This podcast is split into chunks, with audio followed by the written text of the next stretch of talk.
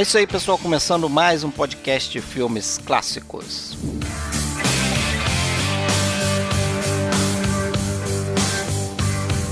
Esse é o episódio 32 e é a segunda entrada na série de dicas triplas. Então é aquele episódio que cada um de nós aqui vai indicar um filme que a gente considera que deveria ser conhecido pelos cinéfilos. Muitas vezes esses filmes não são conhecidos, né?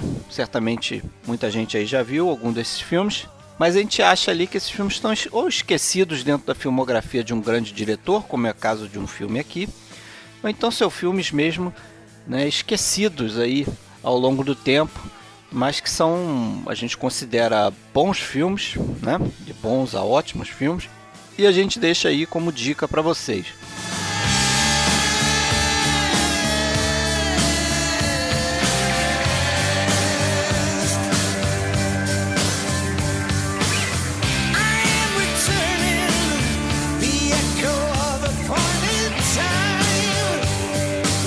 Então, se você ouviu o nosso primeiro Dicas Triplas, você vai saber que a gente tem um cuidado especial com os spoilers, né? A gente procura deixar os spoilers para o final do episódio. Então, se você entrar na nossa página lá, filmesclassicos.com.br, e você for na página desse episódio, você vai ver que lá tem né, a minutagem certa, ou seja, o tempo que começam os spoilers. Então, você pode ouvir tranquilo.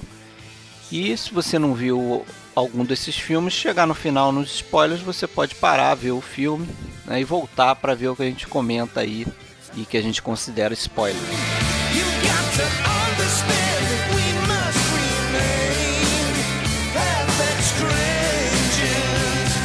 Caso vocês queiram entrar em contato conosco, pessoal, nós temos lá o nosso site www.filmesclassicos.com.br. Estamos no Facebook em facebook.com.br podcast Filmes Clássicos e estamos também na rede social de filmes, né? Filmou. Nosso login lá é podcast Filmes Clássicos.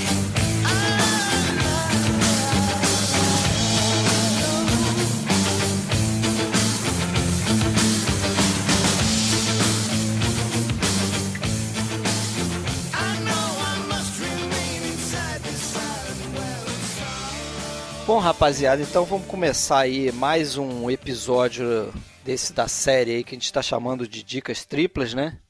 Aquela ideia aí de cada um trazer um filme que a gente acha que serve de dica aí para a galera que está escutando a gente, né? Filmes que talvez a gente não tenha nem a oportunidade de falar em, em outros podcasts, mas que a gente acha filmes interessantes, né? Senão a gente não estaria trazendo, claro e com aquele cuidado que a gente vai ter de falar os spoilers só no final de cada episódio, né?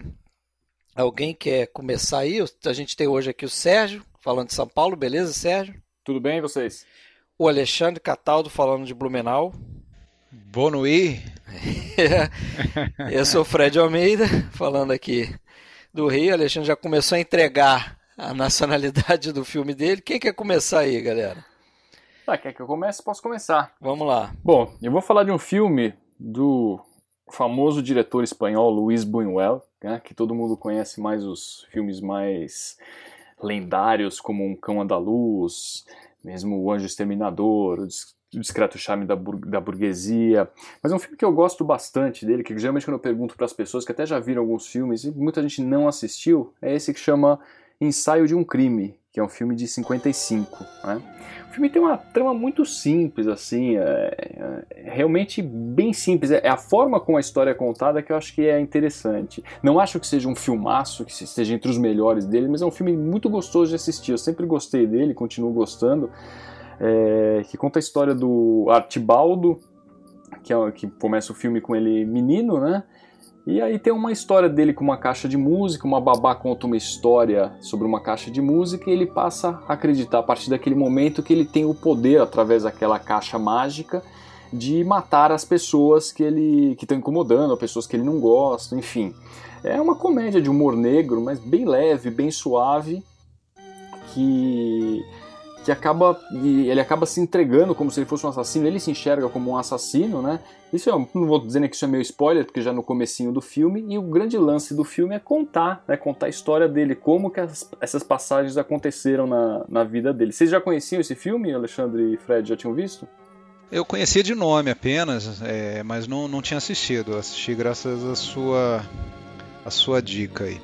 É, eu sim, já, já vi diversos filmes do Buñuel, né? Mas esse realmente, essa fase, dessa fase mexicana dele ali, dos anos 50, né? Eu acho que eu tinha visto apenas aquele Os Esquecidos, né? Los Olvidados, de 1950, que eu acho que é o mais conhecido deles. Mas esse aí realmente eu não, não tinha visto. Gostei, gostei, achei um filme interessante, mas é, como você falou, uma história simples, não tem nada é, não tem nada de, de, de, grandioso, mas é, te prende, assim, e me surpreendeu, assim, porque eu esperava que fosse tomar um, um outro rumo ali a, a trama, né? E, e, e, realmente acaba sendo tudo meio um, acontecendo é, é, na, na, imaginação do, do, do, personagem, né? É, eu, eu já conhecia, por dica sua mesmo, Sérgio, não é, não vi pela primeira vez para fazer esse episódio, já tinha visto, mas foi dica sua lá na nossa antiga comunidade lá dos filmes clássicos, né, no, no Multiply. É, eu lembro que gostei do filme na época, tanto é que guardei ele aqui comigo, e mas nunca tinha revisto. Então revi nessa oportunidade para a gente fazer o, o podcast e achei tão interessante quanto tinha visto antes. É isso aí que você falou. É, não é dos melhores filmes do, do Buñuel, mas, mas é um filme muito interessante. Acho que até é, é, guarda um pouco de semelhança com o filme que eu vou trazer aqui, né, daqui a pouco. E, e, e acho essa, é, é, o barato do filme de ter essa coisa, de, é, esse cunho psicológico aí, né, que você até descreveu no, no início do filme é, que ele passa a associar, né? Ele começa a, fazer, crescendo, né? Ele começa a fazer uma confusão entre sexo, é, amor e morte, né? A partir daquele evento que acontece ali na, na, na vida dele, né? A gente não pode revelar muito mais também para não entregar, né? Só na parte dos spoilers. E acho, acho um filme bastante legal, assim, gostoso de ver, né? Ter esse ritmo de, de comédia de humor negro, né? É, é um humor negro, uma comédia de humor negro psicanalítico, alguma coisa assim, né? Se a gente pode classificar é, é. esse gênero. E eu acho isso, ele é bem original. Eu não lembro de ter visto algum outro filme assim que trata exatamente do mesmo tema. Ele é inclusive baseado numa num romance, uma novela, né, escrita pelo Rodolfo Zilli que, que reza a lenda que inclusive isso deu problema, porque ele não aceitava a adaptação que o, que o Buñuel tinha feito, as mudanças que ele estava imprimindo ao roteiro e tudo. Eles acabaram, aí ele chegou a entrar com processo, só que aí o Buñuel acabou se livrando disso, colocando que é baseado no livro dele, não é uma adaptação, é baseado tal, e parece que ficou por isso mesmo. Se safou com essa, né? É. Agora é a história de um serial killer, né? Pois Entre é. aspas, né? Vamos dizer assim.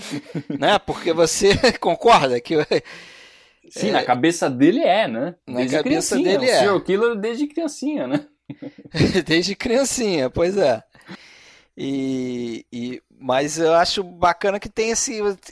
Você também entendeu aquele plano do, do onde a, a, gente pode falar no início, né? Que é logo no início do filme, onde morre a governanta com um tiro vindo lá de uma confusão da, da Revolução Mexicana, ao mesmo tempo que o garoto está imaginando que, a, que a, depois dela contar a história para ele, né, que está imaginando que, que aquela caixa dá poder, aquela caixinha de música dá poder para ele de matar as pessoas. Aí claro. logo em seguida tem um plano dela com a saia levantada, deitada no chão, né? Isso. Então, para mim ali ele faz aquela faz essa conexão de que é, na cabeça do personagem ali, pro resto da vida dele, sexo e morte vão estar ligados, né? Isso é, é um problema psicológico e tem nome isso aí. O que, que é isso? É tipo uma necrofilia? Sabe não? Tem uma definição para isso? Ah, não, não é exatamente necrofilia, né? Necrofilia é atração já pela pessoa morta. Pela né? pessoa morta, é... né? Mas ali, para mim, claramente tem uma relação entre, entre morte e, e sexo ali É, eu, eu acho que ele se, o Artibaldo ele daria, se daria muito bem com Norman Bates dentro dessa, né? Me, me, lembra um pouco assim o personagem, porque parece que quando tem atração ele acaba é, pensando em. Eu acho interessante ali que ele, a maioria das mortes ele arquiteta assim a partir do, de nada, assim, ele não tem nenhuma razão específica para para cometer os crimes que ele planeja cometer, né? É, realmente parece que é uma compulsão. Né? Mesmo, parece, não, parece compulsão, que é uma compulsão. É, é, eu acho que aquela emoção é, da, da, daquela morte que ele julgou ter causado causou nele um, um assim ele gostou êxtase, daquela né? sensação né? então é um êxtase então ele quis repetir isso ao longo da vida. Ele, ele se tornou um, ob, um objetivo de vida para ele ser um serial killer. Né? Talvez ele fosse um sádico. Ele conta uma história no início, se eu não me engano, que quando ele viu um, um pássaro morto, na realidade ele sentiu prazer. Não tem uma história assim? Que quando ele olhou e ele, ele sentiu prazer de ver aquilo, tem alguma é. coisa assim, né? Não lembro exatamente o que que é, mas sem dúvida ele não era um indivíduo normal, né? A gente chega à conclusão disso rapidamente no filme, né? É, e combina é, um pouco com o surrealismo do, de outras obras do Buñuel, né? Mas uhum. não, não como ele fez no Cão da Luz, né? Idade do Ouro também, outro filme década de 30 dele bem é, surrealista, né? Sim. Porque tem alguns alguns momentos no filme onde ele está tendo, imaginando como ele vai matar a, a, a próxima vítima, né? Uhum. E aí tem algumas imagens que lembram um pouco, tem um lance da navalha, né? Que me lembrou logo do, daquela navalha Famosa, do cão andaluz, né? Aquela plano inicial cortando o olho da, da mulher, né? E tem algumas imagens assim, apesar de não ser totalmente carregado no surrealismo. E tem a, a, a, o fundo ali que se pretendia, se, se eu não me engano, eu li alguma coisa a respeito, era para ser uma crítica social, evidentemente, essa essa história da, da, da, da compulsão pela. É o, é, o livro tinha muito mais uma crítica à burguesia, então ele pegou leve nessa. A burguesia e tudo é. mais. Mas, é, eu acho que o, o, filme não, não conseguiu transpor muito bem isso, né? Pelo que, pelo que consta, né? É. E eu gosto, né? Mas tem de... Pode Fala. falar. Não, pode falar. Não, não, é. Não, é o que eu ia falar, não, já, já na parte das trivias ali, daquela coincidência bizarra, né, da, daquela atriz, vocês leram isso ali? Ah, que ela se suicidou, né? Miro, Miroslava, Mir, né? Da Miroslava, ah, acho que ela era o que, tcheca, né, uma coisa assim? Tcheca. É, e, e se suicidou e foi cremada, né? E curiosamente foi cremada uh, quando o filme estava estreando e a personagem dela parece que tem passa por algo parecido também, né? ou, ou, isso já é para os spoilers? Não, acho que não, né? A cena do manequim, né? Que você está dizendo. É. é... Não, acho que não. Ele acaba manequim, queimando o manequim, dela. que é feita a imagem né? semelhança é. dela. É.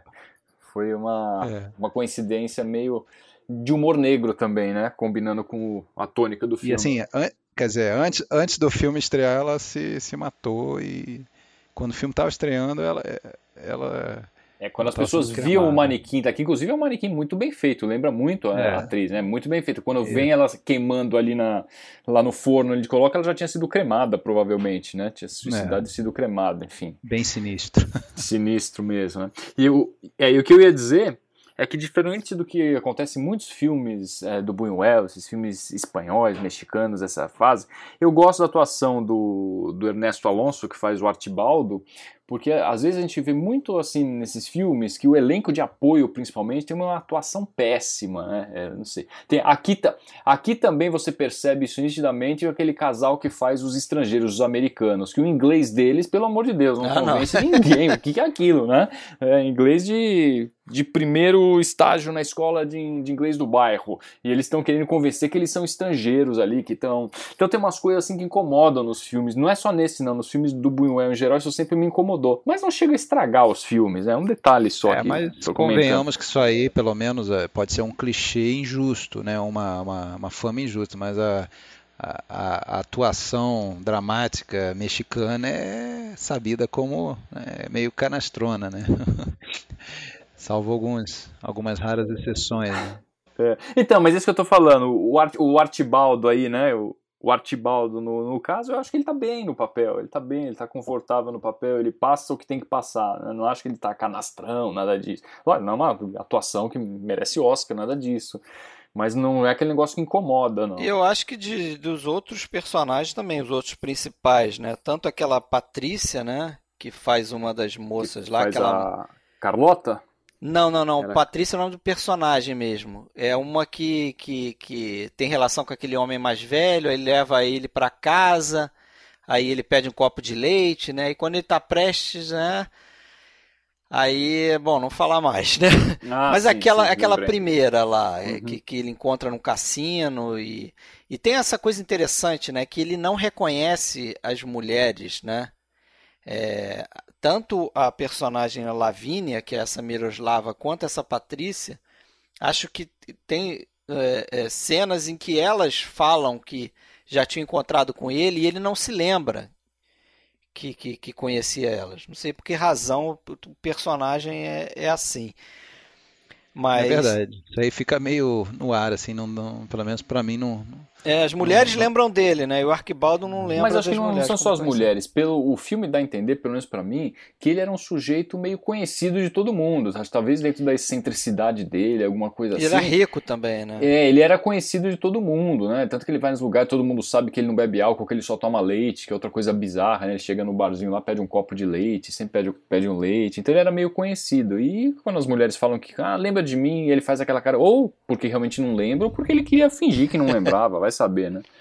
é. que passava pela cabeça dele. Agora você falou aí na, na, na atuação dos, dos, mexicanos, né? Tal, esse o, o Buñuel teve filmando no México na época no auge do cinema mexicano ali, né? Entre 46 e dizem, né, que algumas pessoas dizem que a fase dele vai até 53, mas esse filme, por exemplo, é 55 e depois ele volta no México, faz um Anjo Exterminador e tal. Então ele tem essa relação com o México, né? Só que na produção desse filme aqui, o, o cinema já estava meio que em declínio, né? E, inclusive eles tiveram problema de grana para terminar o filme. E até você falou do manequim aí, esse manequim era único, né? Eles não tinham dinheiro para mandar fazer outro manequim. Queimou, acabou, hein? Então, essa cena de, de cremar lá o, mani, o manequim lá foi feito de uma tacada só e não podia errar, exatamente. Queimou, queimou. Acabou o filme. Lembra um pouco o negócio que a gente comentou do salário do medo, o caminhão, né? Jogou o caminhão pela ribanceira, meu amigo.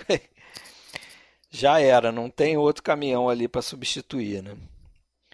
Agora é um filme, filme bacana, um filme bem lembrado aqui, trazer esse filme. Então, acho que é um filme que, embora não seja o melhor filme, talvez não esteja entre os melhores, mas é mais gostoso do que vejo que vários dele, como, sei lá, Viridiana, mesmo Os Esquecidos. Acho que é um filme mais agradável de, de se assistir. Acho que quem não assistiu deve ver. A gente vai comentar alguma coisa, talvez, de spoilers, mas nem acho que tem tanta coisa assim para comentar, né?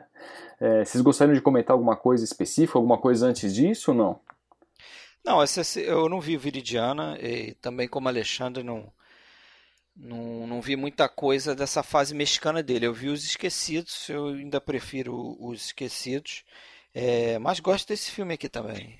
O Viridiano eu assisti, mas confesso que me lembro pouco, já tem muitos anos, não me marcou tanto não. É, os Esquecidos eu gostei, eu achei um bom filme até. Então, mas é, realmente esse aqui é um é mais divertido, né? Apesar de ser humor negro e tudo, né? Enfim, é uma história mais é, mais interessante. É, bom, mas e aí, vocês querem seguir para o próximo filme? Acho que.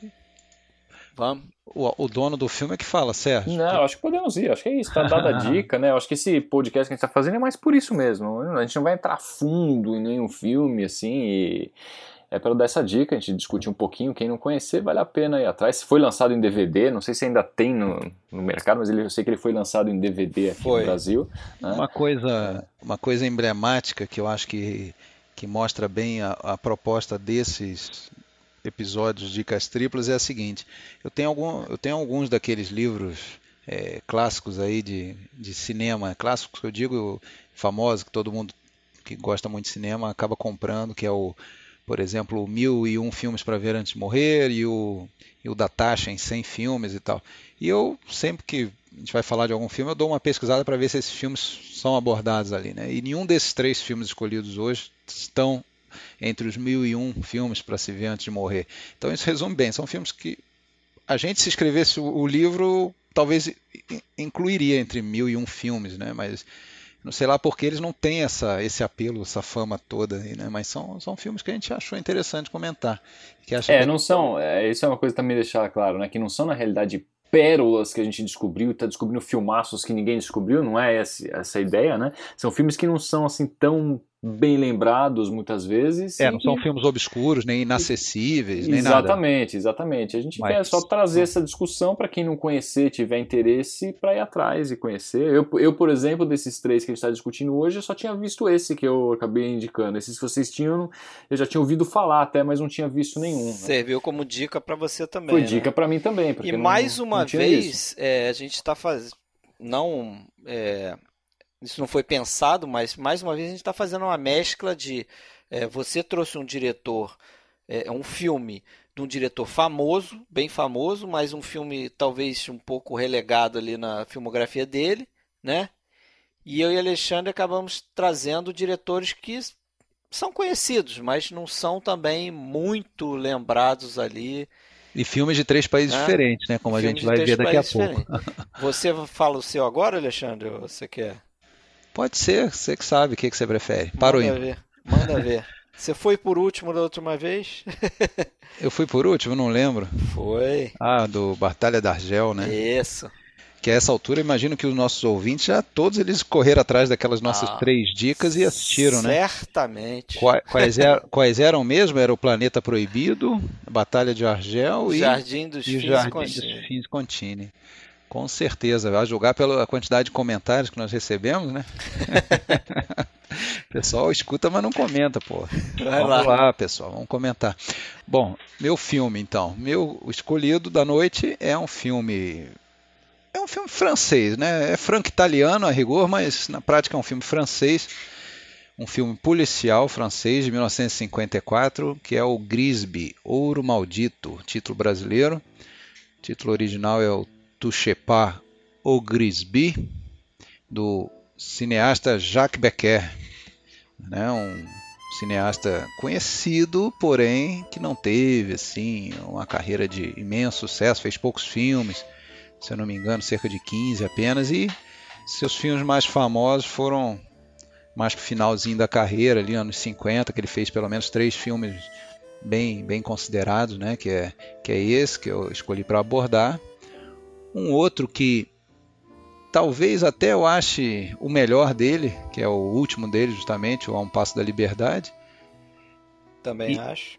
E que é um filme de prisão, um filme que até a gente citou naquele episódio do Um Sonho de Liberdade, né? Que é um filme também de prisão e fuga, um filme muito bom. No Brasil chamou-se A Um Passo da Liberdade, Letru. E também um filme anterior ali, que é o, um romance de época ali da passagem do século, do início do século XX, que é o Amores de Apache, né, o Casquedor, com a Simone Signoret. Mas esse eu escolhi por uma conjunção de fatores, assim. Primeiro pelo gênero, né, um, um tipo de filme que eu gosto bastante, que é um filme policial, tendendo ali para o noir, né? É, é um, certamente influenciado. Né? Certamente influenciado pelo noir americano. Na verdade é uma relação meio simbiótica, assim, né? Um influencia o outro, né? Da mesma forma que é, o cinema francês lá com o realismo poético dos anos 30, aqueles filmes do Jean Reno, do, do Renoir, do Marcel Carnet, serviram um pouco de influência para o, o, o, o cinema noir, né? Pela aquela questão do fatalismo e tudo mais. É, da mesma forma, o Noir talvez tenha feito uma escola, né? depois, passada a ocupação, o final da Segunda Guerra, começou então a ser é, começaram a ser produzidos filmes policiais aí nessa com essa com essa cara meio de, de, de do fatalismo, do, do, do, do, do romance policial no, no cinema francês. E também esse filme tem uma, uma participação importante que é do Jean Gabin, né, que que é um dos maiores atores franceses de todos os tempos, que tinha sido o, o nome, né, o rosto do, do, realismo poético dos anos 30 e praticamente a carreira dele acabou durante a Segunda Guerra, ele entrou em a carreira entrou em declínio e, e foi para os Estados Unidos, teve uma série de problemas lá. Quando voltou, não, não conseguia emplacar e foi meio que resgatado aí pelo Jacques Becker aí que, que, que ofereceu esse papel para ele, né? E aí a carreira dele deu uma alavancada, já cinquentão, ele ainda teve aí mais 20 anos aí trabalhando, fez mais ainda 50 filmes, né? Então ele e, e, e com bastante sucesso, né?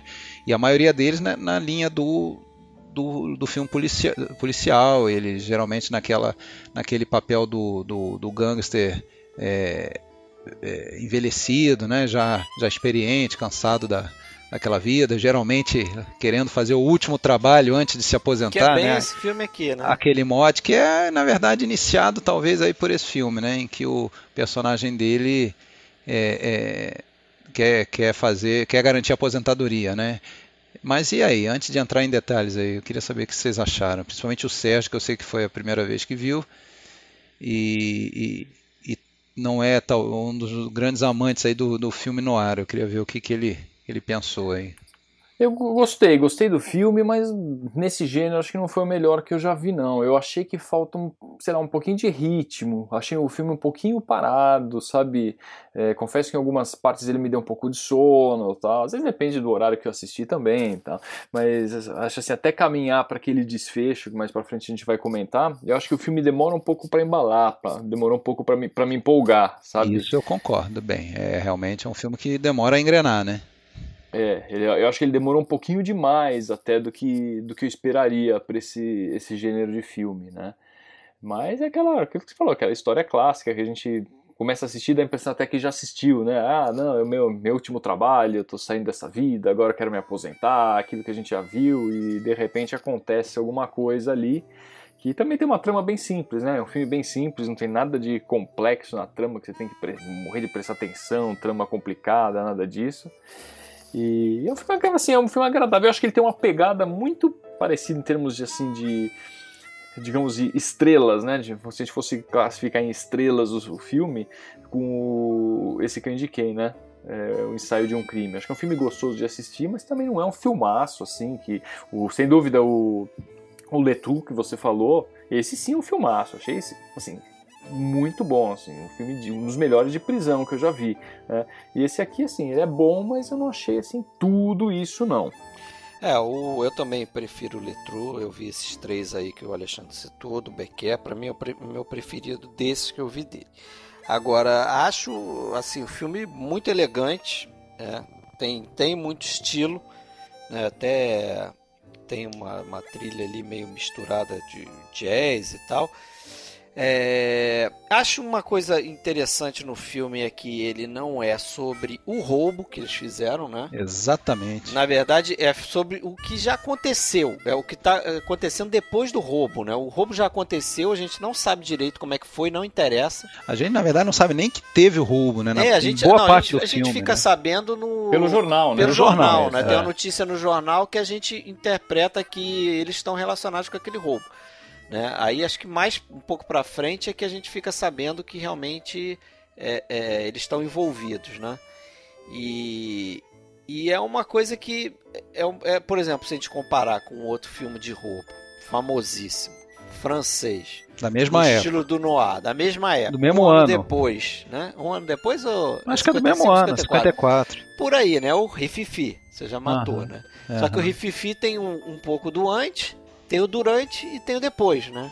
É, ele é mais é, é, clássico assim no sentido de da cronologia do crime, né? A, a, a formação da equipe. A, e eu acho que esse filme aqui ele é muito sobre amizade, né? Porque a amizade exatamente. do ah, é, é, o foco do filme, do né? Jean, é exatamente do Jean Gabin com o personagem do agora me fugiu o nome dele Riton, né? O do Riton. O, do Riton. Personagem do Riton, é... que era o, o, ator lá, o. Como é que chama? É o René Dari. Isso. O René, a amizade do Jagaban com o René Dari, que é o, o personagem Riton, é, é ali, é, o, é o, É o- importante do filme, né? E Exatamente. deve ser uma coisa que é recorrente na obra do do Becker, porque o Letru também é sobre amizade, né? Sobre fidelidade, né?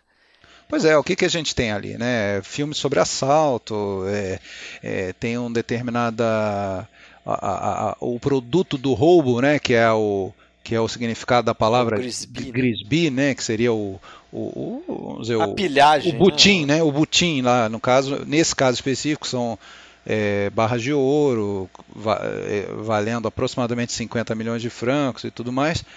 É, então, f- filmes de assalto a gente tem vários, né? Mas nesse realmente o foco não é o assalto em si, como você bem falou. A gente até já já já pega, a- a- já inicia o filme com o roubo tendo acontecido. E o que a gente vê ali é uma história de, de amizade, de, de, de parceiros, de crime, de, de uma vida, né?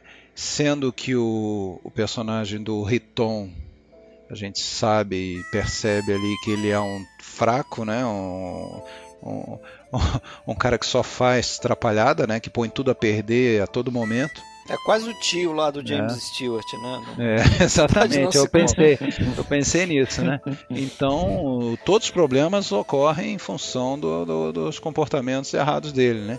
E o Max, que é o personagem é, do Jean Gabin, né? Aquele gangster é, tranquilo, seguro, confiante, tudo, ele, ele, é praticamente um protetor do parceiro, né?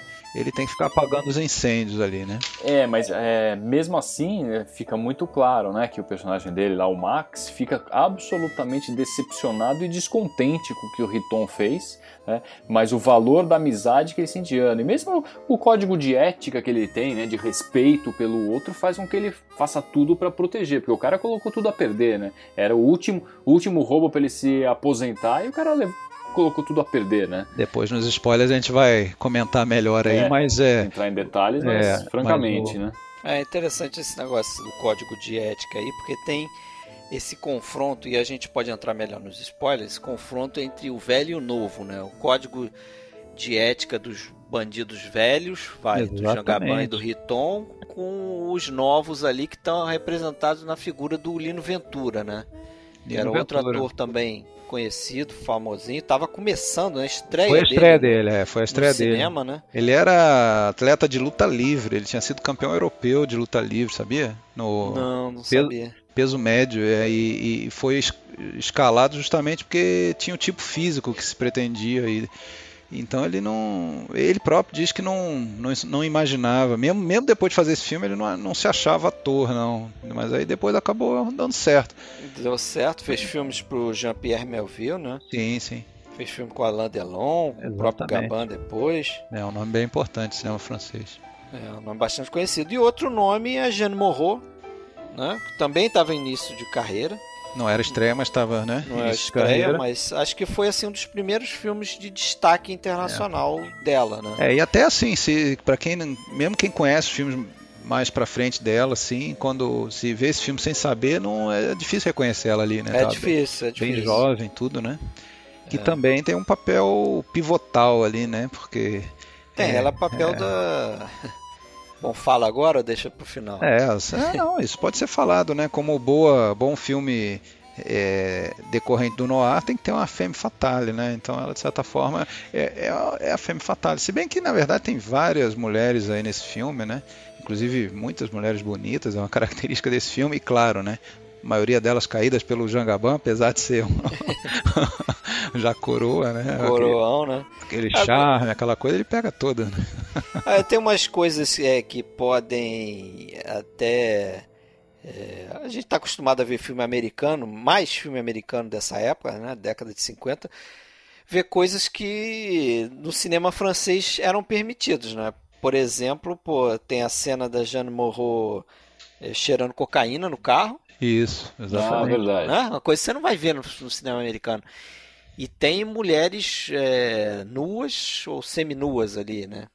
Tem pôster de Pôster, mulheres exatamente. nuas na sala do cara lá, do, do dono da boate lá, O Pierrot, o Pierrot, e tem também um showzinho ali que as mulheres ficam quase nuas também, né? É coisa que você não vê no cinema americano a gente já falou aqui por conta da censura, né? Do Código é, Reis, o... aquela coisa toda. A gente tinha comentado sobre o Rififi, né? Numa comparação direta, para mim também não tem a menor dúvida, Rififi é mais filme, tem aquela cena famosíssima de, de, do roubo, né? Toda, toda muda e que, que, que por si só já faz um, ser um filmaço, né? Mas é, é, a gente é, eu escolhi justamente por uma outra razão que você, você falou também. É um filme que tem aquela, aquela classe né, do, do, do, do, filme policial francês e tudo mais, né? Que depois faria escola mais para frente, né? É, no, no, nos filmes é, cujo maior representante foi também o, o Jean-Pierre Melville, né? Que, como você citou, filmes ali dos anos 60, 70, muitos deles vão ter, inclusive o Jean Gabin também, Alain Delon, o, o Lino Ventura, como Círculo Vermelho e, e, e o Samurai, por aí vai, né? É uma, um, um, tipo de filme até que, que, eu acho muito gostoso de assistir, assim, apesar de nem serem assim, grandes filmes, né? Tem um, uma coisa muito um ritmo mais lento até do que, o, né, do que os filmes de, de ação assim americanos tudo mais mas eu acho bons filmes mas voltando aqui pro para o Grisby, Ouro Maldito, ou Tuxepa ou Grisby, é, é, foi, foi baseado numa, num livro né, do, do Alberto Simonin, né, e o filme foi concorreu em Veneza, né, Leão de Ouro, não ganhou, mas o Jangaban ganhou um prêmio de atuação em Veneza, né, por, na verdade por dois filmes, né, por esse e um outro do mesmo ano do Marcel Carnet, chamado Ares de Paris, né, um outro filme de 54. Ele ganhou pelos dois filmes o, o prêmio de atuação em, em, Veneza. E isso, não sei, se querem comentar do filme específico, eu queria falar um pouquinho, aproveitar a oportunidade de falar um pouquinho do Jean Gabin, né? Não, é sobre esse roteiro aí, parece que o, o esse Alberto Simoni também assina o roteiro, né? É, do filme, só que eles é, transformaram o livro totalmente, né?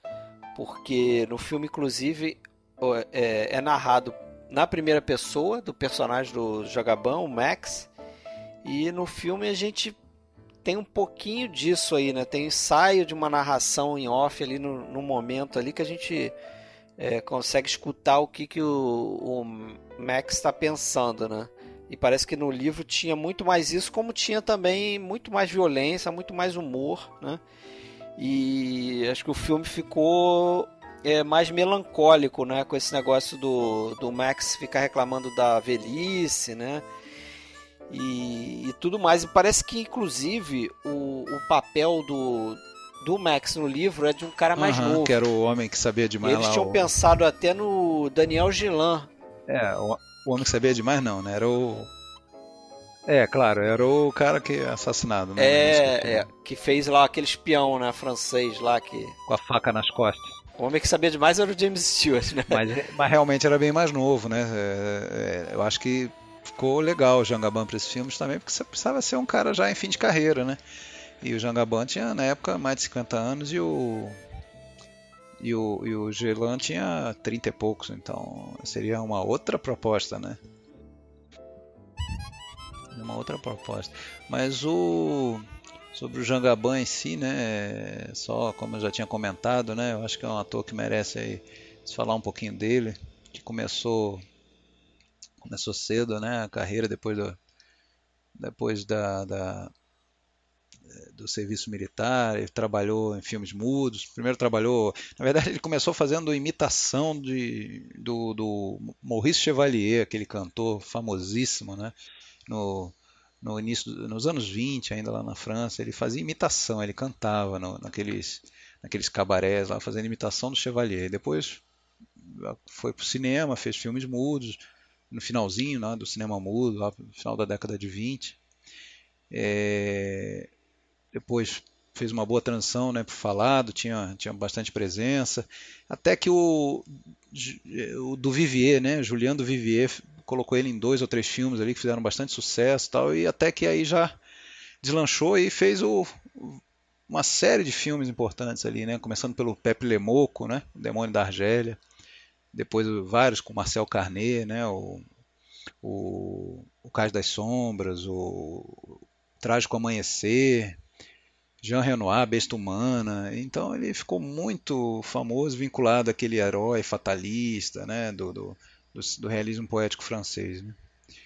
E teve aí um ressurgimento, né, como a gente já tinha comentado nesse filme. E isso foi tornou esse filme bem interessante, que de certa forma ele ele ali tá, ele, uma, aliás, uma da esqueci de comentar, né, uma das coisas que para quem não sabe aí ajudou a derrocada dele assim foi a o envolvimento dele com a Marlene Dietrich, né, em Hollywood.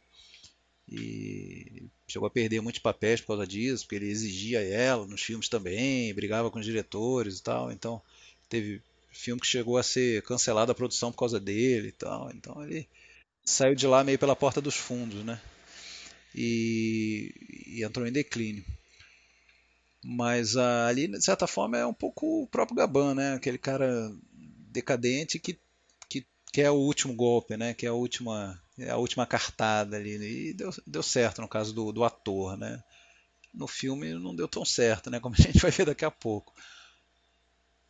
Na, na parte dos spoilers, né? Vamos pro próximo? Vamos lá. O último, a minha escolha foi Divórcio Italiana. Divorzio all'Italiana. Va bene così. Gostou? Gostou? 1961. Não confundir com Matrimônia Italiana, que é um filme de 64, Vitória de Sica veio depois, né? Acho que aproveitou o título aqui. Uhum. Que é bem inferior, né? Vamos, vamos falar a verdade, né? É, eu, eu prefiro mais o Divórcio Italiano.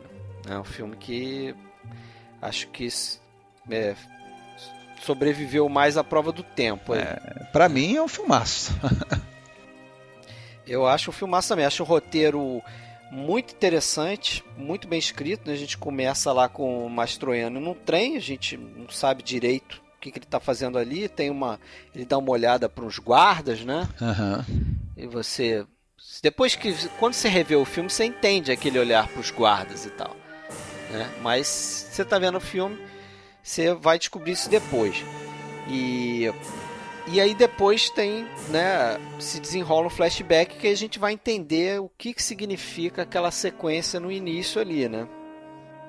É, o roteiro foi escrito por quatro pessoas, entre elas o próprio diretor do filme, que é o Pietro Germi. É, como eu falei, não é um diretor muito é, é, famoso, né? Mas também não é desconhecido, teve. Também não é desconhecido. É, inclusive, esse filme aqui é, ganhou o Oscar de melhor roteiro. Né? Uma coisa não muito comum. Ganhou ou foi indicado? É, foi indicado, né? Ganhou, ganhou. Ganhou. Ah, tá. ganhou. Foi indica... O Pietro Germi foi indicado a diretor, o Marcelo Mastroianni foi indicado a ator. Só que eles não ganharam, até porque era o ano do Lawrence da Arábia, né? Ganhou o David Lean como diretor e ganhou o Gregory Peck. O Sol é para Todos. Sabe que o, Ger o Germe ele, ele atuou em muitos filmes, né? Inclusive filmes dele próprio, né? Ele foi ator também em vários filmes. O foi, filme foi. talvez mais famoso dele que é o Ferroviário, né? Ele, ele atua, ele faz o papel principal. É, ele faz o papel principal, né? Agora esse filme aqui, é, antes da gente de eu saber a opinião de vocês, o Alexandre já falou, né? Vou ouvir o Sérgio daqui a pouco. Só para deixar claro, esse filme é, uma, é, dos tipos literários, né, e, e, gêneros literários e teatrais. Esse filme se encaixa exatamente no gênero da farsa, né? Quer dizer, o filme é uma farsa, o gênero dele, né? Só para deixar claro uma coisa. Né, eu até fui buscar lá a definição exata de farsa no Wikipedia e diz assim: farsa é um gênero teatral de caráter puramente caricatural, fazendo crítica à sociedade de modo geral, sem preocupação com questionamentos de valores. Então, assim, é aquele filme que você vê e que você não vai levar a sério muito das atitudes do, dos personagens. É né? para ser caricato o, mesmo. O filme é caricato, os personagens são caricatos, é feito propositalmente. E o filme faz essa crítica, a meu ver, né, a sociedade italiana da época ali, essa questão da fidelidade, questão da violência também, né? Acho que o nome do filme tem muito a ver com isso, que é Divórcio à Italiana, quer dizer, como os italianos fazem o divórcio, é. né? Já que não podia ser, eu andei lendo isso, parece que não podia se, se divorciar na época. Eles resolvem de outra forma, né? Ah, qual será? Qual será? Qual será? Qual será? Fefe. Então, isso fica fefe. Isso fica claro no filme, né? A gente tá imitando a personagem da Daniela Roca, né? Que é a esposa dele. A história também é simples. O cara é casado com uma mulher de bigode. de bigode.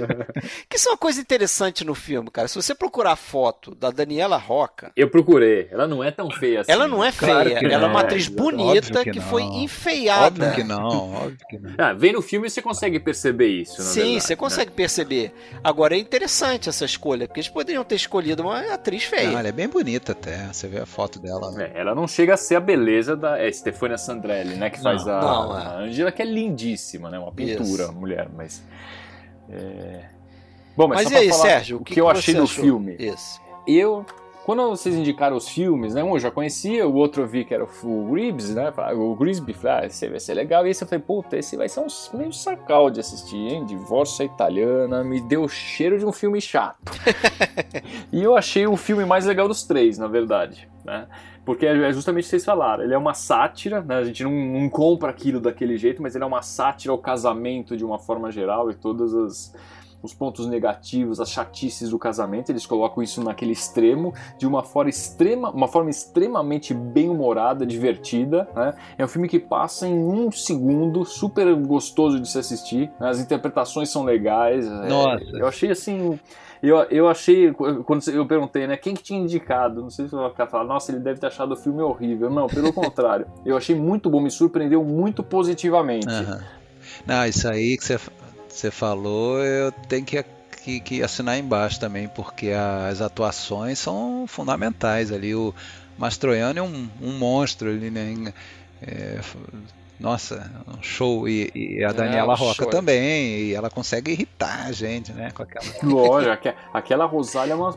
É, meu Deus do céu, que mulher insuportável. E outra. Fala, não, vai, ela é só logo. carinhosa, gente. E outro, ela é só dedicada. E outro, e outro cara que eu, que eu gosto bastante, não só desse filme, é o, o Leopoldo Trieste, que faz o Carmelo. O né? Carmelo, né? Carmelo, muito bom também, muito bom ator. Foi tudo funciona muito bem é, nesse filme. Eu achei que ele funciona assim, redondíssimo. Né? Gostoso de ver aquele filme que você acaba de ver e falar um dia quero rever esse filme, porque é, é muito bacana. Pra mesmo. rever, sim. É, legal. Eu tinha visto, né? Bacana, já há uns anos terem... revi e revi com prazer, assim. Legal, a dica já está funcionando então já na, durante a gravação do, do podcast, né, antes. Agora você falou aí do Trieste, do Leopoldo Trieste, ele é, pra galera lembrar aí, ele é aquele aquele síndico no Poderoso Chefão 2. Lembra na parte do Robert De Niro? Robert De Niro como Don Corleone. No início, ele é o cara que não deixa a mulher ficar com o cachorro no apartamento, não sei o quê. Se eu não me engano, ele é esse personagem. Ah, cara. Ah, mas eu lembro mais dele de uns filmes do Fellini, lá o Shake, é, o Shake Branco, lá o Abismo de um Sonho, né? Shake, é, o o, o, os Boa Vida também ele tá. É, tem, tem ah, é, ele fez vários é, filmes aí. Ele sempre com esse, esse fez Cinema Paradiso também. Ah, sim, Cinema Paradiso ele é o padre, né? O padre que fica é. cortando a cena de beijo do, do filme, né? Dos filmes. Mas realmente as atuações são, são muito boas, cara. E Stefania Sandrelli, o Sérgio já falou aí, belíssima, né? Acho que ela era musa do, do, do Pietro Germi, porque fez quatro filmes fez, com ele. Fez. Né? Fez outro, talvez o Sedu segundo filme mais famoso. Seduzida e Abandonada, dele. né? Seduzida e Abandonada. Seduzida e né? Abandonada. Né? Fez o Alfredo Alfredo, que ela contracena até com o Dustin Hoffman. Isso, isso e Como Viver com Três Mulheres. São quatro filmes, e mais esse filme aqui. É, quatro a gente, a, gente tinha falado antes do filme noir francês, é, o Germe ele fez alguns filmes que daria para dizer até como noir italiano, ali início dos anos 40 também. Filmes, é, é, início não, segunda metade dos anos 40, pós-guerra, né? Filmes ali policiais, ali mostrando a, a, a sociedade violenta ali do pós-guerra, né? Que teve um um crescimento na, criminalidade muito grande. Ele fez o que? Juventude Perdida, A Testemunha.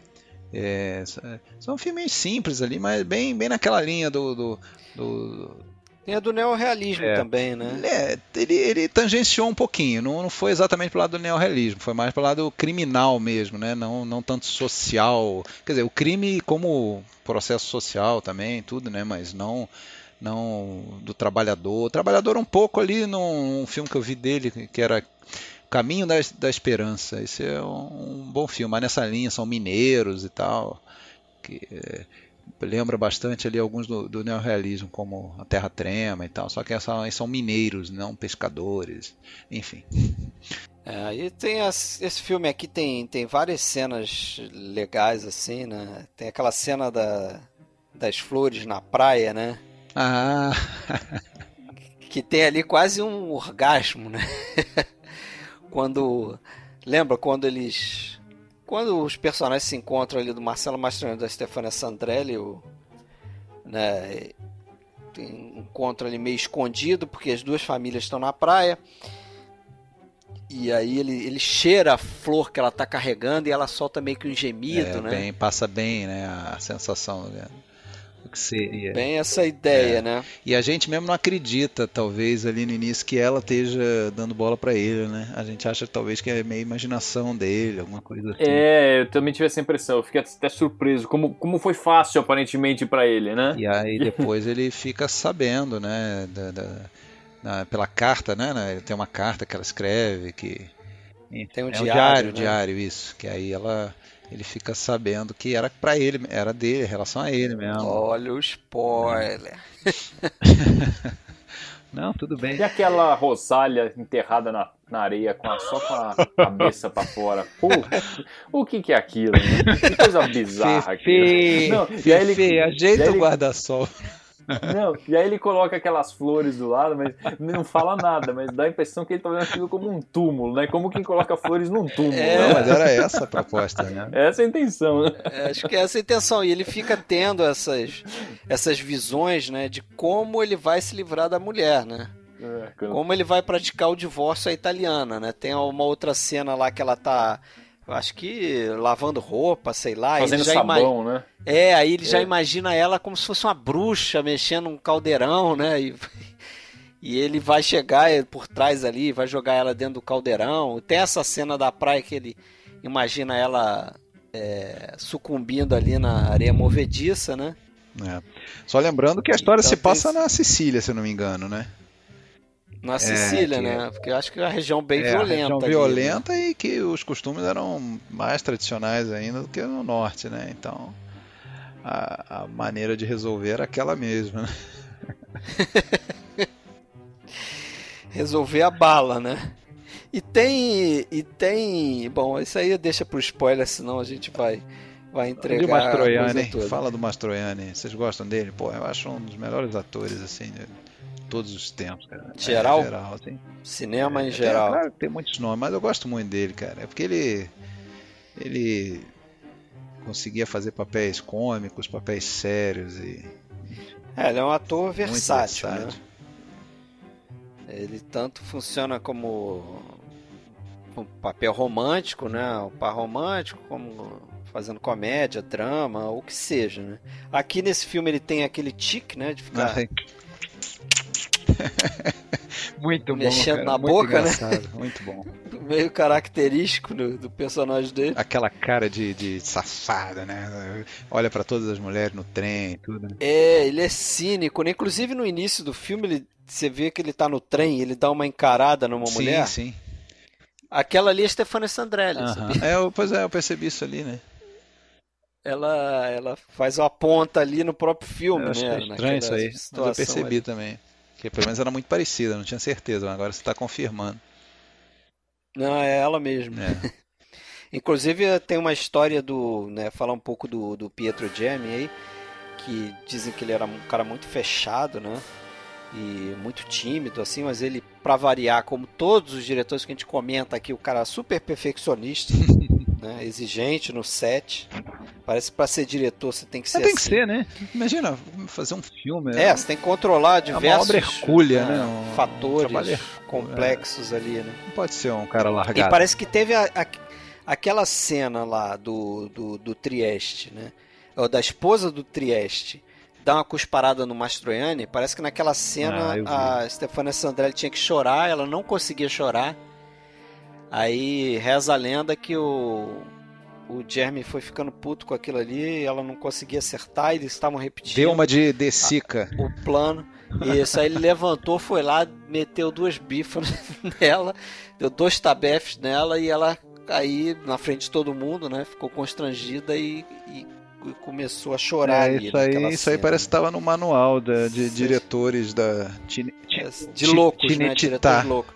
Tava no manual do cinema italiano, né? Porque a gente brincou De Sica é, é famoso, né? Que De Sica deu uns tabef no, no menino, no Enzo Staiola lá no, no, no Ladre de Biciclette, para fazer o menino chorar, né? Para fazer chorar, né? E outra historinha legal é que eu vi num documentário que aquele Luciano Vicenzzoni, que a gente já até falou dele aqui quando fez o podcast do Leone, ele escreveu o roteiro do Três Homens em Conflito, ele conta a história que ele conversando, ele foi para os Estados Unidos, né? É, vivia lá, e ele conversando com o Billy Wilder, é, perguntou pro Billy Wilder, tá, mas o que, que você acha do cinema italiano agora? Você está gostando e tal?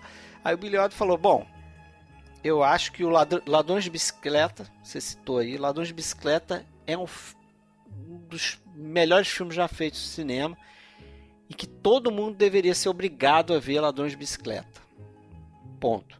Fellini pro Billy Wilder era Deus, ele estava acima de todos os outros. Mas o Billy Wilder dizia que o Pietro Germi era uma espécie de Billy Wilder italiano.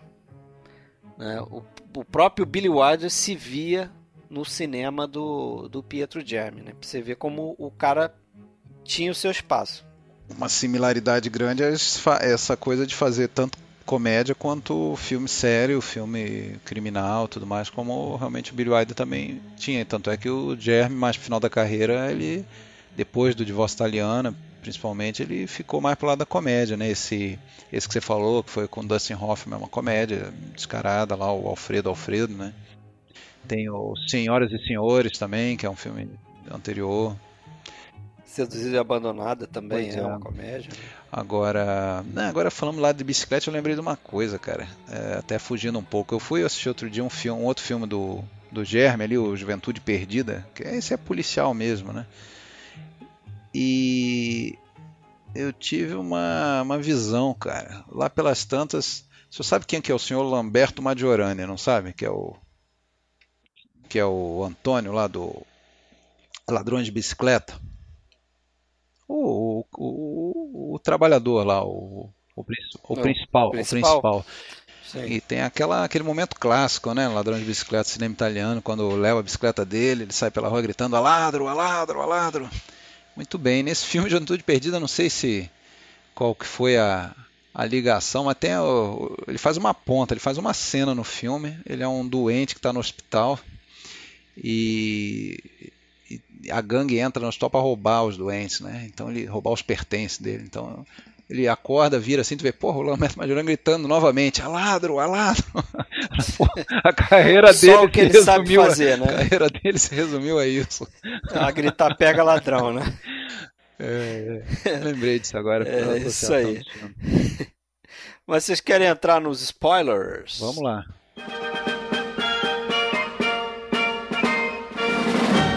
Ei, Fred, esse podcast pode conter spoiler. Então, vamos voltar nessa parte aqui que a gente começa os spoilers ao ensaio de um crime. Tem algum, então, tem algum spoiler, alguma coisa assim que vocês gostariam de comentar, alguma cena específica? É, vamos. Vou ter só o, o final mesmo, né? Antes de comentar aí, se você não viu o filme, você pode é, dar aquela fugidinha, né? adiantar um pouco aí o, o áudio né, para o próximo filme, mas vamos comentar aí rapidamente. É, não só essa concluir essa coisa, né, que eu, eu, chamou de serial killer com aspas, né? Comentar esse o, o que eu acho de grande barato no filme é isso, porque ele é um serial killer que não se concretiza, né? Como se fosse sei é lá, impotente. De, é, como desse... é como se ele fosse impotente, na verdade. É, ele desse um azar para concretizar o assassinato que ele planejou. Né? A pessoa até morre, como acontece com a freira. Né? A hora que ele quer, quer assassinar a freira, ela sai correndo assustada e cai no poço do elevador. Né? Mas não foi ele que matou. Né? É, é, mas de certa forma ali ele até. Ele até participou, porque ele que assustou ela. É, né? E ela saiu correndo, é verdade. Mas de fato ele não concretiza diretamente. Né? Mas isso acontece com outros personagens, né? Essa Patrícia aí que eu falei, que acaba que o, o, o, namorado, o marido dela, sei lá, chega no momento lá, né, que ele tá prestes a matá-la e aí ele acaba saindo, nem acho que o copo de leite ele toma e a mulher depois se suicida, né? Uhum. Acaba se suicidando e ele também fica com a culpa daquele crime que ele acha que cometeu, né? Aquilo que você falou no início, na cabeça dele ele acha que, que é responsável por aquilo. Então, fica... eu disse no início que o filme me. Desculpa, eu interrompi você, pode terminar. Fala. Não, não, ele fica com essa coisa da culpa, né? Mas sem ter cometido, né? É tinha dito no início que o filme me surpreendeu porque eu achava que ele ia terminar concretizando, né? Ele ia terminar algum algum assassinato realmente sendo um assassino e ele não consegue, né? Termina o filme e o que é a cena interessante é quando ele vai à delegacia falar com o policial, fala, vou confessar os seus crimes. Ele enfim, qual crime que você quer confessar? E ele, aí, na verdade, ali é um artifício para introduzir os flash, alguns flashbacks, né? É, e, e, aliás, isso é, é, é, interessante no filme também, é recorrente. Até me lembrou, em alguns momentos, um outro filme que vocês conhecem bastante, eu acho que gostam também, que é o Dead of Night, lá do Alberto Cavalcante, que, que tem muito esse negócio de um flashback dentro do outro, essa coisa assim. E, e é um filme também meio de de, de suspense, coisa meio é, é, puxando para fantasia. Então me lembrou em alguns pontos, apesar de não, não, não ter muito a ver a história. E a, então ali ele quer confessar o crime para o policial e o, o, policial percebe que na verdade aquele cara é um lunático, né? Aquele... É, porque mais do que arrependimento, confessar o crime, ele quer o reconhecimento. Exatamente. É. Por ter matado aquelas pessoas que na realidade ele não matou, né? É, o máximo que ele conseguiu matar foi o manequim, né? E que deve ter custado caro. e o Grisby, hein? Spoilers do Grisby, Ouro Maldito. É, eu só tenho uma coisa aqui que eu notei que é o filme me lembra muito, muito. A gente já comentou de outros filmes aqui. O final parece muito o Tesouro de Serra Madre. Ah, né? sim. Ele, Até a questão dos caras então... conseguirem o ouro e o ouro não ficar com ninguém. É. É, na verdade o ouro não fica com ninguém, ou então também lembra um pouco o segredo das joias, né? É. O, o, o, o, grande golpe também. Um grande, grande golpe. golpe, né? Que, que, o dinheiro sai voando, enfim. É aquela coisa, né? De, de, de se matarem por causa daquilo e no final não ser de ah, ninguém. E esse né? é pior ainda do que só o dinheiro não ficar com ninguém, né? Porque o Riton. O Riton, como é spoiler mesmo, pô, vou contar, ele morre no final, gente. Vocês não tinham parado até agora, né? Já era ele, spoiler. Ele, Quando a gente ele... avisa que é spoiler, tinha que ter parado. Agora já sabe que o Riton morre no final. É, a... Então, ele faz de tudo para salvar um amigo, né? Ele abre mão do, do produto do roubo. Isso. Apesar de tomar algumas providências ali para garantir segurança, ele chama aquele, aquele o jovem, né, o Marco, que acaba né, também perdendo a vida.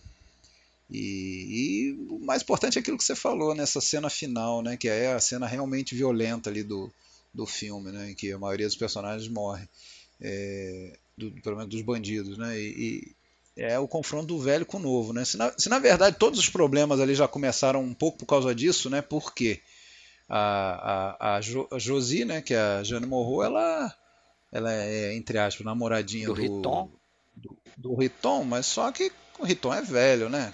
Tá caindo aos pedaços. Então ela ela tá flertando com o, o Ângelo, né? Angelo, que é o personagem do Lino Ventura, que é um gangster rival, né?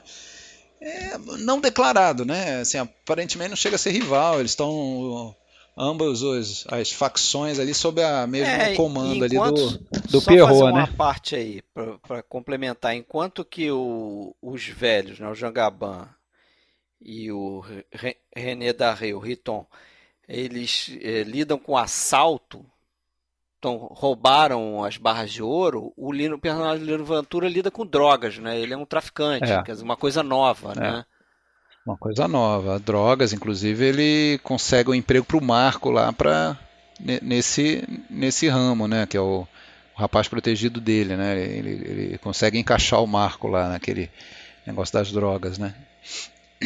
E então essa justamente essa, essa questão da, da moça evidentemente trocar o velho pelo novo, né? Que causa a, a, o, o, certamente o Riton, ciente disso, usou como a favor dele o fato, olha, eu tô cheio de grana, né, cheio de ouro, deu com a língua nos dentes, contou para a mulher, aí sim a femme fatale, né, que, que causa a, a, a derrocada do, do cara e, do, da, e do, da empreitada toda, né, e o, o apesar de contrariado, como o Sérgio bem falou, né, ele coloca a amizade, o, o Max, né, Jangaban, coloca a amizade em primeiro lugar, a honra. É, acho que essa forma como ele estava descontente com o Riton, é aquela cena, né, que eles vão para aquele apartamento dele lá e clima pesado entre os dois, ele, sabe, aceitando, sabe, quer dizer, a gente se ferrou mesmo por sua culpa, mas vamos em frente, né? Aliás, é, um, é. aliás, é uma cena até enfadonha, aquela cena, aquela cena do apartamento, parece um casal mesmo, eles põem pijaminha, roupa de cama, passa escovando os dentes, um tempão a gente vê escovando os dentes, um depois o outro. Porra, o que, que é aquilo, né? Aquilo ali é um pouco demorado, mas é justamente para mostrar essa intimidade entre eles, assim, essa relação, né, antiga e é, ele vai, ele pega a manteiga, ele divide a manteiga no meio, põe um pedaço da manteiga pro é... outro pra eles comerem. Não é, não é, são coisas assim triviais, mas, é, eu, mas não gratuitas, né? Não gratuitas. Eu li uma crítica que o cara fala, fala isso, né? Que esse filme é sobre como os gangsters escovam os dentes antes de dormir, entendeu? Quer dizer, é sobre esses detalhes, né? Do, dos bandidos, não necessariamente sobre o roubo mesmo, né? Como a gente já falou. É. Não, e a gente, não, e a gente, a gente torce por eles, né? Essa é a verdade, é. porra. A gente fica íntimo deles é, A gente torceu aquela... pro Arquibaldo, não foi? No é. filme do Sérgio. Foi. A gente torceu pro Jangaban aqui. Mas e a gente o... vai torcer pro Marcelo. Não, depende de quem você falar, eu não vou torcer não. Não, não. estragar ainda, mas dependendo de quem você falar, eu não vou torcer gente... não a gente torce pelo. Gente, na verdade, foi um tremendo azar. Na hora que eles no final matam ali o, o Angelô, que ele cai com a granada e explode o carro, né? Se, se ele não tivesse jogado aquela granada nele próprio, explodido ali, não, não ia pegar fogo, né? No, no, no produto do roubo. É interessante a frieza dele, né? Do Max, né? Aquela coisa sob controle. Claro que está insatisfeito, né? Não deu certo. Perdeu o parceiro, perdeu o ouro. Mas quando recebe a notícia, o que, que ele faz, né? Já que ele é também precisa agir naturalmente para não levantar suspeita. Ele vai lá e continua comendo o bife dele, tranquilo. Com acaba... a namorada classuda americana dele, né? É. E acaba o filme, né? É isso aí. E aí o seguinte, a entregação de spoiler seguinte, né? Seria do divórcio à italiana. E aí, Sérgio? Para mim, a grande cena do filme é a cena final, né? Ah, é, aquele, aquele toquezinho, né? que é meio esperado, né? Não que vai ser exatamente daquele jeito, mas é meio esperado e o filme termina de uma maneira perfeita, né? É, não, na hora que ela tá se ajeitando ali no barco e. Você já sente já que tem alguma coisa que tá ali, né? Que vai dar merda. Né? É, é. Só que a coisa vem, vem cedo demais, né? Até admira, a gente se admira que ele não perceba, né? Que ele não. É, pois é. É, ele fica lá todo embasbacado, né? Ah, a vida realmente começa aos 40. Aí tá ela lá esfregando o pé com o cara, o velejador, o é, marinheiro. É Quer sensacional dizer, essa cena final. De novo, né? ele tá falando. O, o, filme também é muito sobre isso, né? Sobre relações proibidas, né? Infidelidade. Porque você vê, você tem a relação do, do Fefe, né? Do Marcelo Mastroianni, com a Ângela, com a Stefania Sandrelli. Né? Ele casado, ela é uma ninfeta de 16 anos. Que é prima dele, né? Prima dele, então, relação proibida. Aí você tem a Rosália com Carmelo, com Leopoldo Trieste, que era o namoradinho dela antes dela casar, ela acaba fugindo com o cara, né? Isso para mim é uma boa virada no meio do filme também, né? Porque eu não esperava aquilo, que ela fosse abandonar ele, né? É, e passa o pé nele, né? Porque ele planeja todo aquele assassinato na hora do filme, ele sai do cinema, deixa a arma escondida, é. ele prepara tudo para que ela traia né? Para que ela o traia com o, o, pintor e ele possa assassiná-la e depois pegar uma pena leve. Né? E ela e, acaba fugindo e, ela foge, e atrapalhando o plano dele, né? Mas mesmo assim ele fica feliz. Aí é. tem mais a irmã com o namorado lá, que é a da funerária lá, dono da funerária. Que Toda vez que ele encontra inteiro. a irmã, a irmã tá de sassarico é. lá com o cara. Né? E ele, não e ele tá nem, nem aí, ele né? tá cagando com aquilo ali, né? Eles estão lá, não, não aconteceu nada, ele é respeitoso, não sei o quê. Eles podiam estar sem roupa, o cara não é, O cara tá lá preocupado com outra coisa, em matar a esposa, né? Agora, lembrei agora da, da cena bem engraçada, assim, que eu, que eu dei gargalhada ali. Uma bobagem, mas eh, na, no, mas final ali do filme, a gente já tá na parte dos spoilers, quando a, a mulher do, do Carmelo também, né, ela, ela vai buscar vingança, né, ela aparece na hora que ele vai lá é, vingar, né? vingar, né? Ele vai atrás do, do casal, do, do Carmela e a, e a, Rosália, e só que a mulher chega antes e, e atira, né? e ela mata, e, mata, e ela mata só ele, né? Só o Carmela. Ela fala, eu, é, eu vim atrás da minha. lavar a minha honra. Aí ele, pô, e a minha honra? não vai lá, não vai. De porra, não vai matar Não vai lavar também, a minha não. honra, não, não, tem outros momentos também. O outro que eu ri pra cacete é o seguinte que ele tá ali, né? Isso é uma coisa do personagem dele também, né? Ele não se comporta como a sociedade espera que ele se comporte. Então, é, é, né? a sociedade tá ali chamando ele de corno, corno mas ele tá feliz em ser corno, porque aí vai dar justificativa para ele matar a esposa. Tanto que ele separa as cartinhas, né? É, você, é, exatamente. Você espera que ele tenha ciúme, o mínimo de ciúme da esposa, ele não tem nenhum. E aí chega o cúmulo do, do Leopoldo Trieste lá, é, do Carmelo, dá em cima da empregada e ele fica puto. Que isso? Dando em cima da criadagem? tá dando, é, pois é, tá dando em cima da pessoa errada. É. É. Não, em cima da criadagem eu não vou, não vou permitir. Aí ele toma atitude, né? E meio que expulsa o cara da, da casa lá e tal. Mas em cima da mulher ele tá lá arquitetando para juntar os dois, né? E tem uma. Isso aí era assunto até para a parte anterior, mas lembrei agora. Eu acho legal a música desse filme, do, do Carlo Rustichelli, que, que fez muitas trilhas aí com, com Germe. É um compositor não tão famoso, né? A gente sempre fala de Nino Rota, é. de Morricone, de Mancini e tudo mais, mas é um, é um. Eu acho interessante a música desse filme ali. Por, por falar em música em Nino Rota, vocês não acham, não sei, eu tive essa impressão, que na, o tema do, do Grisby, aqueles acordes iniciais lembram muito o tema do Nino Rota para o Poderoso Chefão? Eu não, não é, eu confesso que eu nunca achei isso não, eu já conheço essa música... Mas... Aquele. Não, não sei se a gente está falando do mesmo trecho. Aquele. Vai botar, aquela, né? Nessa altura o Fred já botou, né?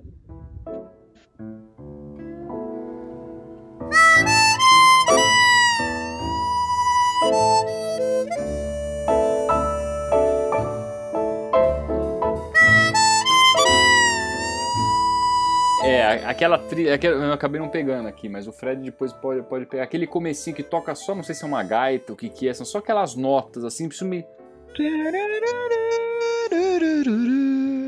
É, então, eu achei que me lembra um pouco, não sei se foi alguma inspiração pro, pro Nino Rota ou não, mas de qualquer forma eu me lembrei dessa, do tema do Poder do Chefão quando eu tava assistindo, sei lá, pode ser viagem é. também, depois vocês falam. Depois vamos ver. E aí, pessoal? Acho que fechamos, né? Fechamos. Tá de bom tamanho. Acho que três bons filmes aí, para quem não viu, pra correr atrás. E comentar, não é isso, Alexandre? E comentar, galera, comentar. Aguardamos. Dá o retorno aí. Lembrando que não é obrigado a gostar, né? Você pode assistir um filme e falar, pô, essa dica, mas esse aqui é barca furada, achei uma porcaria tal, ok, né? É, pode comentar, fazer Só lembrando que né? nós, como integrantes, a gente não, não coaduna do tratamento machista da sociedade siciliana. Não, por isso que eu avisei, o filme é uma farsa. É feito pra gente refletir sobre essas questões, exatamente sobre essas questões. Né? Os personagens são caricaturais é um absurdo, né? O filme é o inverso. Mas é isso aí, galera. Valeu, Sérgio. Abraço. Valeu, até a próxima. Valeu, Alexandre. Até a próxima. Até a próxima, pessoal. Abraço.